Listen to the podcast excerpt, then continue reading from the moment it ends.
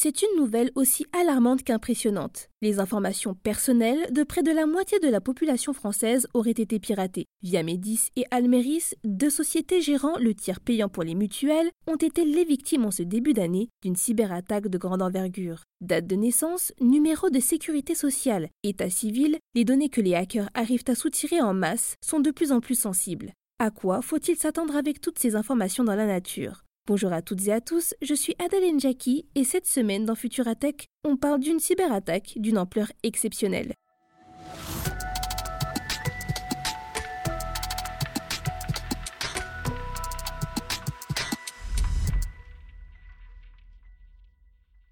Pour commencer, on peut se demander comment des données aussi sensibles ont pu être dérobées. Fin janvier de cette année 2024, la société Viamedis découvre qu'elle a été la cible d'une attaque informatique. L'entreprise lance l'alerte et avertit d'autres plateformes de tiers payants. Quelques jours plus tard, le prestataire Almeris constate lui aussi avoir été victime d'un piratage. Le prestataire déclare d'ailleurs que les cybercriminels auraient réussi à soutirer des données d'assurés en usurpant les identifiants et les mots de passe de certains professionnels de santé, clients de leur service. Si aucune information bancaire, postale ou médicale ne faisait a priori partie de ces données volées, l'état civil, la date de naissance, le numéro de sécurité sociale, le nom de l'assureur santé et les garanties du contrat souscrit ont pour leur part été hackés. Seraient donc concernés par ce vol historique les assurés et leurs familles. Et au total, la CNIL, la Commission nationale de l'informatique et des libertés, estime que plus de 33 millions de Français seraient touchés. S'il n'est pas difficile d'imaginer que le vol d'autant d'éléments permette aux pirates d'usurper l'identité d'assurés dans le futur, selon certains spécialistes de la cybersécurité, les données exposées n'auraient pas une grande valeur en tant que telles. D'après leur dire, il faudrait que ces cybercriminels aient aussi au moins un email et un numéro de téléphone pour, à minima, prendre contact avec leurs victimes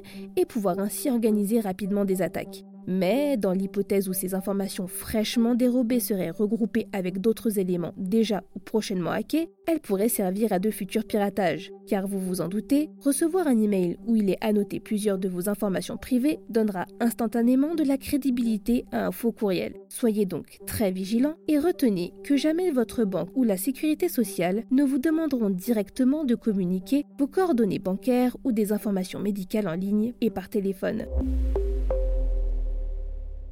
la CNIL communique ne pas être en mesure d'indiquer quelles sont les personnes touchées. Alors, comment savoir si vous êtes concerné par ce vol de données?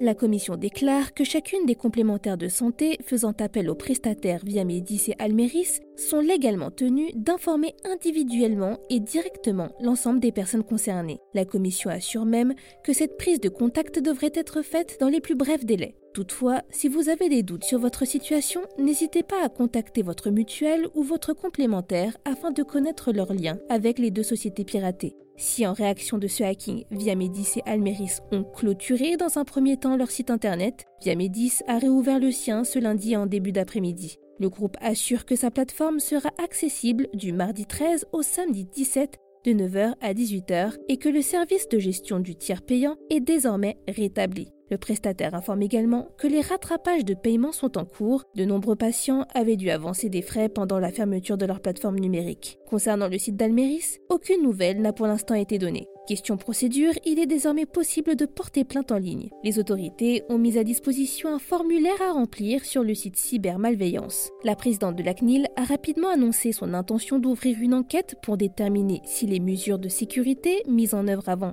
et en réaction à l'incident étaient bien conformes au règlement général sur la protection des données. Le parquet de Paris a lui aussi indiqué avoir ouvert une enquête à la suite des deux plaintes déposées par les deux entreprises victimes du hacking. Cette actualité illustre à quel point les données personnelles sont plus que jamais convoitées. La CAF a d'ailleurs annoncé dans un communiqué avoir dû fermer son site durant la nuit dernière après qu'un groupe de hackers a affirmé avoir piraté les comptes de 600 000 allocataires. Mais rassurez-vous, la caisse d'allocation assure après vérification qu'aucune faille de sécurité n'a été détectée sur son site. Faites cependant attention. N'hésitez pas à modifier régulièrement vos mots de passe et à ne pas utiliser le même pour tous les sites, afin de minimiser les risques de vous faire pirater.